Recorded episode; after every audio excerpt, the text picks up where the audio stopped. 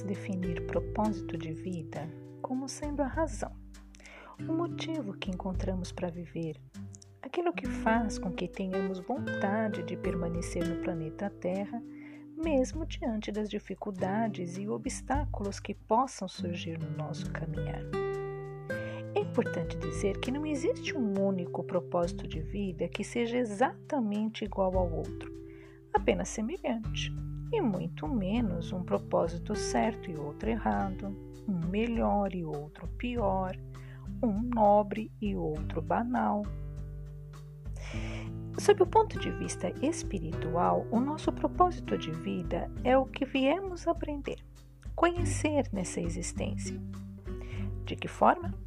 Aprendendo, ajudando e ensinando um determinado tema.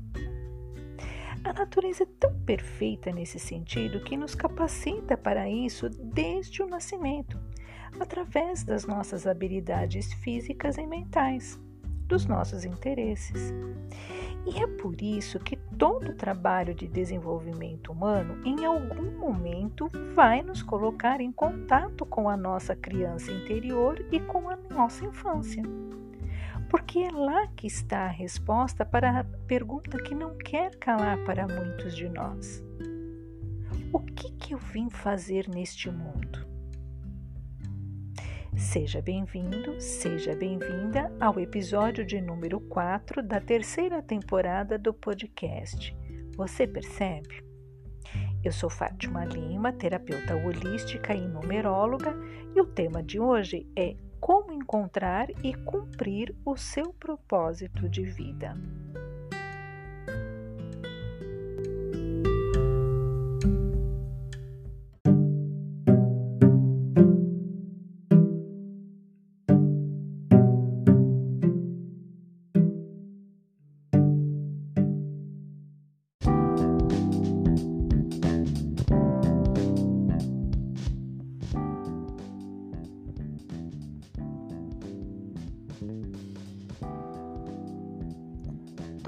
Propósito de vida é pessoal e intransferível. Por uma série de questões práticas, ao longo da evolução da humanidade, acabamos associando o trabalho para o nosso sustento material ao encontro de um propósito de vida, como meio de encontrar satisfação pessoal. Nada contra em querer ter prazer no que faz e até receber por isso, normal. Mas propósito de vida não é sinônimo de prazer pessoal nem tampouco sinônimo de enriquecimento. Sinto em te dizer. E eu vou te explicar por quê. Como eu já disse, todo mundo já nasce com um propósito, um motivo pelo qual vale a pena passar X tempo nesse planeta. Como também já disse, todo propósito de vida é pessoal e intransferível. Você tem o seu e eu tenho o meu. No entanto, uma coisa é comum a todos os propósitos. E essa coisa comum é o quê? Servir ao próximo. A grande dificuldade em, em definir, tomar consciência sobre o que viemos fazer aqui está em dois equívocos que cometemos com muita frequência. O primeiro é buscar fora de nós o que só podemos encontrar dentro de nós. E se está dentro de nós, precisamos organizar a nossa casa interior, conhecer os diversos ambientes, identificarmos o que é construtivo e o que é destrutivo em nós. E tantas outras coisas importantes no nosso processo de tomada de consciência sobre nós, nós mesmos, mais conhecida como autoconhecimento. E como autoconhecimento muito dá trabalho, o que, que a gente faz? Copia os outros, segue modismos e assim continuamos com um vazio cada vez maior.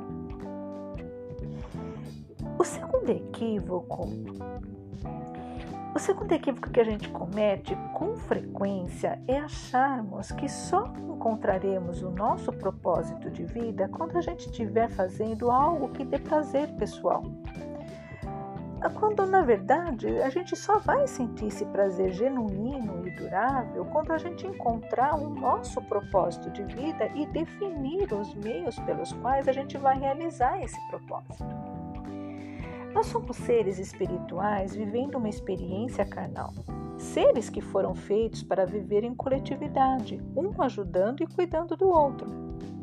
Isso num sentido saudável, tá? E não doentio como a maioria de nós faz. Você lembra do ensinamento só fazer aos outros o que queremos que os outros nos façam? Então, é bem por aí.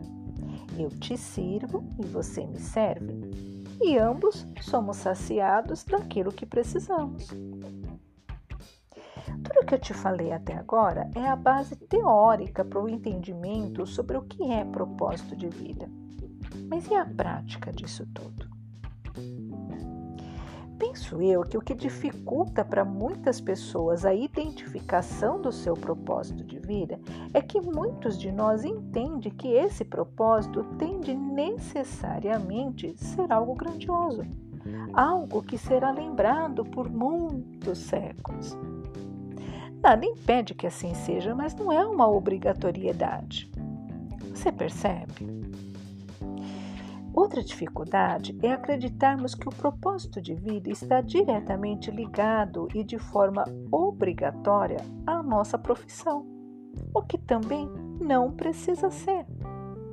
Ligar o propósito de vida ao trabalho remunerado é só uma forma prática de aproveitarmos melhor as nossas 24 horas diárias.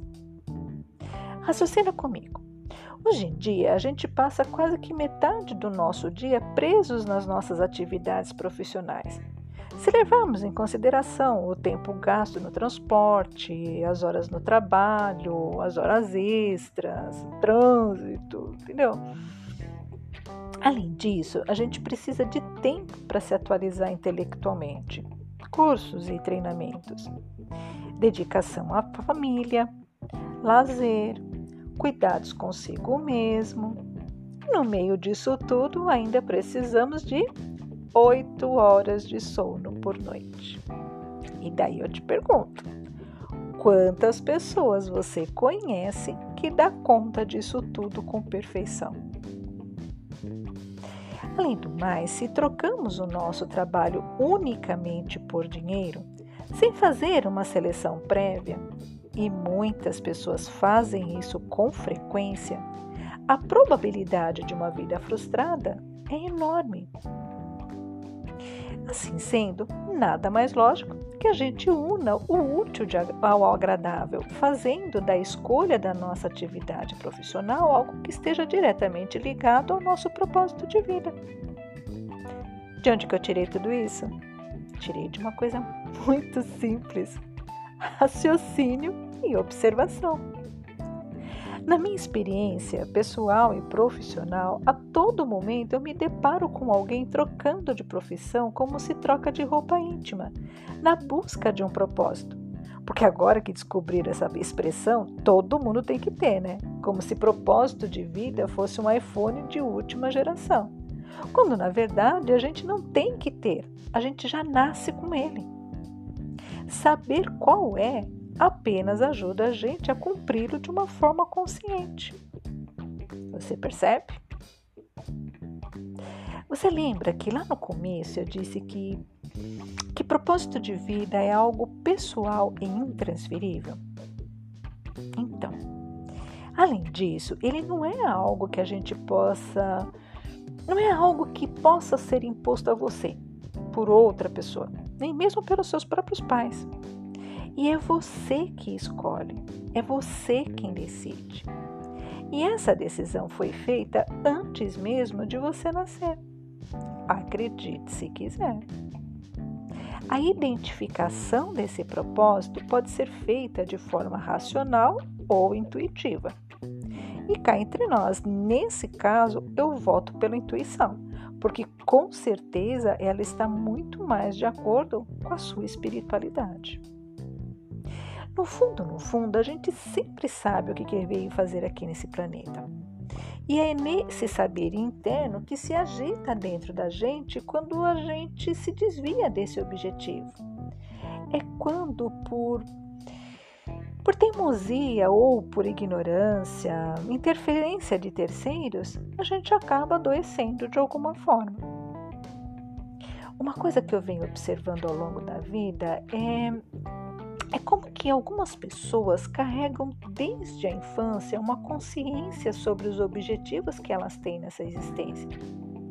Já outras pessoas parece que elas elas nasceram assim numa numa espécie de vácuo e levam muitos anos até alcançarem essa consciência. Eu nasci em uma época em que, que não se falava sobre esses assuntos pelo menos não no, no meu mundinho, né? Dali da onde eu vivia, ali na minha sociedade. De onde eu venho, via de regra, a gente nascia, aprendia boas maneiras com os nossos pais e estudava. Por volta dos 15 anos, começava a olhar para o mercado de trabalho como fonte de renda para se sustentar. E depois, com sorte, você conseguia escolher uma profissão que pagasse bem. Se você tinha pais dedicados, com muito sacrifício você faria uma faculdade, sempre na intenção de ter uma profissão que pagasse melhor. Como mulher, depois de algum tempo você encontrava um bom rapaz, casava com ele e reiniciava o ciclo dos seus pais e dos seus avós. Mesmo assim, às vezes, em alguma família nascia alguém diferente. E eu fui um desses diferentes. Diferente por quê? Porque, ao contrário das meninas daquela época, eu não tinha os meus interesses e curiosidades voltados para os afazeres domésticos. Brincar de casinha, casar, ter filhinho, sabe essas coisas? Não. O meu negócio era aprender. A princípio, aprender através do único veículo que se conhecia na época, né? A escola. E sendo assim, já por volta dos três anos, eu me vi chorando no portão de casa ou olhando pela janela do quarto as crianças mais velhas passarem indo para a escola. E eu queria ir também não podia, porque naquela época não tinha escola para crianças da minha idade. Algumas talvez acho que tinha parquinho, alguma coisa assim, mas você só ia para lá para brincar e normalmente era pago. E os meus pais não podiam pagar. Graças a Deus, a vida me deu uma mãe consciente que me sentou na mesa de casa, lá na cozinha, e ela me ensinou tudo que ela sabia de português e matemática. Já nessa época, minha, minha mãe começou minha alfabetização com três anos de idade. Quando eu tinha uns 5 anos, ela conseguiu uma professora lá no bairro que dava aulas na casa dela. E me, me matriculou lá, né? E, e a, essa professora completou o, o, a minha alfabetização, né?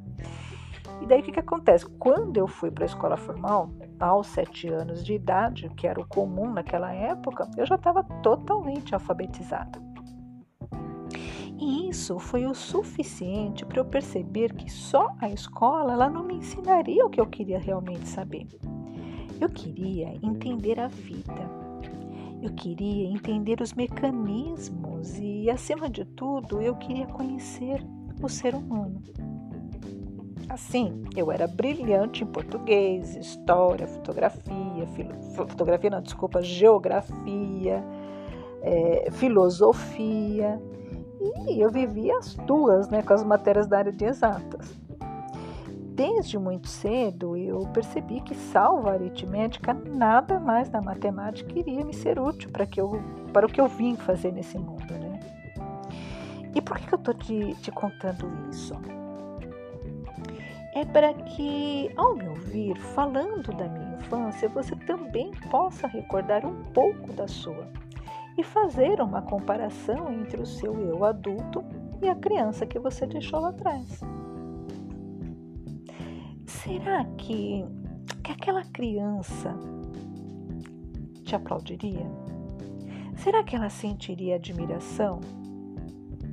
Será que ela teria alguma afinidade com o adulto em que você se transformou? A minha criança me disse tempos atrás que nos últimos anos eu estava me afastando do meu propósito de vida e que por causa disso nada mais me satisfazia. Ok, eu estudei, mas o que, eu estava fazendo com todo o conhecimento que eu acumulei ao longo dos anos? O cerco estava fechando e os lugares onde eu exercia as minhas atividades voluntárias já não me davam mais espaço para tudo que eu estava acumulando dentro de mim ao longo de todos aqueles anos de estudo. E era hora de eu procurar meios mais eficazes de colocar tudo aquilo para fora. Apesar de eu nunca ter sido uma criança comum, a partir da adolescência eu fui tentando me adequar ao mundo em que eu pertencia e, sendo assim, como todo mundo, né? Por volta dos 15 anos de idade, eu fiz o que todo mundo fazia. Procurei um emprego que me garantisse uma vida menos sofrida que a dos meus pais e dos meus avós. E eu fui feliz, viu? Eu gostava do que eu fazia. Durante o dia, eu trabalhava em uma empresa para fazer meu dinheiro que pagasse as contas no final do mês. E nas horas que me sobravam, eu estudava e prestava serviço voluntário em diversos grupos desde crianças e jovens até adultos, sempre na área do, digamos assim, para resumir, né, para falar de uma forma mais simplificada, da área do desenvolvimento humano. E eu ainda encontrava tempo para ser bailarina de dança do ventre e, é claro, né, namorar. Acredite se quiser. Só que o que, que acontece? A idade vai chegando e o corpo para de reagir da mesma forma. Então, dormir apenas 5 horas por noite começou a pesar. Depois, as atividades profissionais, elas começaram a me exigir muito mais e isso passou a interferir naquilo que é a minha razão de ser nessa existência, que é conhecer a alma humana e, através disso, ajudar as pessoas a saírem da zona de sofrimento e desconforto. Eu ainda tentei me adaptar, ajustar ao meu tempo as circunstâncias. Primeiro, eu abandonei a dança. Depois, troquei de emprego para um mais próximo de casa, com menos responsabilidade. Mas isso também, com o tempo, não mudou muita coisa. A gota d'água foi quando eu comecei a encontrar resistência no principal local onde eu prestava serviço voluntário. Não em relação à minha pessoa, entendeu? Mas sim em relação àquilo que eu compartilhava. Era uma resistência à visão ampla que eu tenho das coisas. E daí eu parei. Parei com tudo. Eu fiz as malas e até mudei de cidade, para você ter uma ideia. Entre o dia que eu decidi partir da cidade onde eu havia crescido e a mudança de profissão para terapeuta holística, muita coisa aconteceu inclusive a partida da minha mãe para o plano espiritual e o AVC do meu pai, quando eu mal havia me curado de uma depressão. Mas eu te digo com toda sinceridade: às vezes, para você não se perder de si mesmo, você precisa aprender a exercer o desapego, voltar atrás e recomeçar com coragem. Eu sei que você deve estar pensando, né? Mas essa mulher fala demais sobre si mesma. E, dependendo do seu ponto de vista, talvez você até tenha razão. Mas dentro daquilo que eu aprendi, quando você fala, você tem duas opções. Ou você fala sobre o que você imagina, ou você fala sobre aquilo que você conhece. Eu decidi falar sobre o que eu conheço. Até porque eu quero que a minha audiência saiba que ela está interagindo com outro ser humano, não com uma imagem retocada nas redes sociais. Faz parte do meu trabalho deixar claro que eu compreendo a sua dor. Não apenas porque eu li em algum livro ou porque eu ouvi meu mestre dizer que em, em alguma aula de técnica terapêutica, mas porque eu também senti essa dor e consegui me libertar dela e por isso eu posso te ajudar a se libertar da sua. Então, para concluir, vamos revisar tudo que a gente aprendeu hoje né, sobre propósito de vida? Vamos lá. Uh, primeiro, propósito de vida é o objetivo. E de uma forma metafórica, a gente pode dizer que o propósito de vida é o seu tema principal. Por exemplo, de forma simplificada, tá? O meu tema são pessoas e seus conflitos. O seu tema pode ser tecnologia. Não faz diferença. Para nossa evolução, todos são importantes. Segundo, ao longo da vida você não adquire um propósito, você identifica qual é o seu, através da consciência sobre si e sobre os mecanismos da vida. Terceiro, todo e qualquer propósito precisa estar afinizado com as leis naturais desse planeta. E sendo assim, ele precisa cumprir três objetivos maiores, que são te ensinar algo, permitir que você ajude outras pessoas com o que você aprendeu e ensinar outras pessoas, para que elas sejam a sua continuidade quando você não estiver mais aqui. Quarto, quando você identifica o seu propósito de vida, você faz um plano de ação consciente que lhe permita manter o foco e se fortalecer nos momentos de resistência externa ao seu objetivo.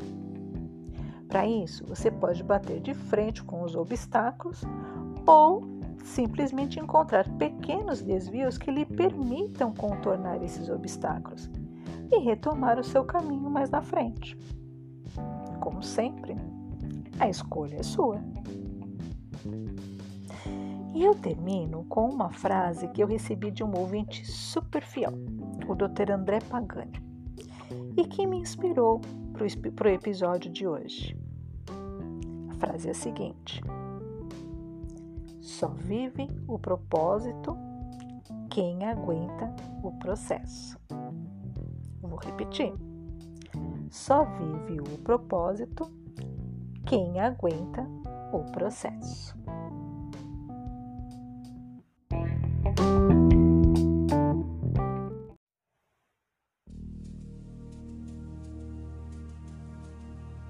Você ficou curioso sobre esse e outros assuntos a respeito do comportamento e das relações humanas, do autoconhecimento e das terapias holísticas, me siga através das redes sociais, no Facebook, Instagram, LinkedIn e agora também pelo YouTube. Os links estão na descrição do canal. Todo dia tem pelo menos um insight novo com uma dica para você melhorar a sua vida e ajudar a melhorar a vida de quem você ama. E se esse episódio te ajudou de alguma forma, compartilhe com seus contatos. Se tiver alguma sugestão de tema ou mesmo alguma dúvida a respeito do que foi dito hoje, faça a sua pergunta por e-mail ou WhatsApp. Os links estão na descrição do episódio e também do canal. Nos encontramos no próximo episódio. Insights Terapias Holísticas. A nossa bandeira é a liberdade de ser quem somos.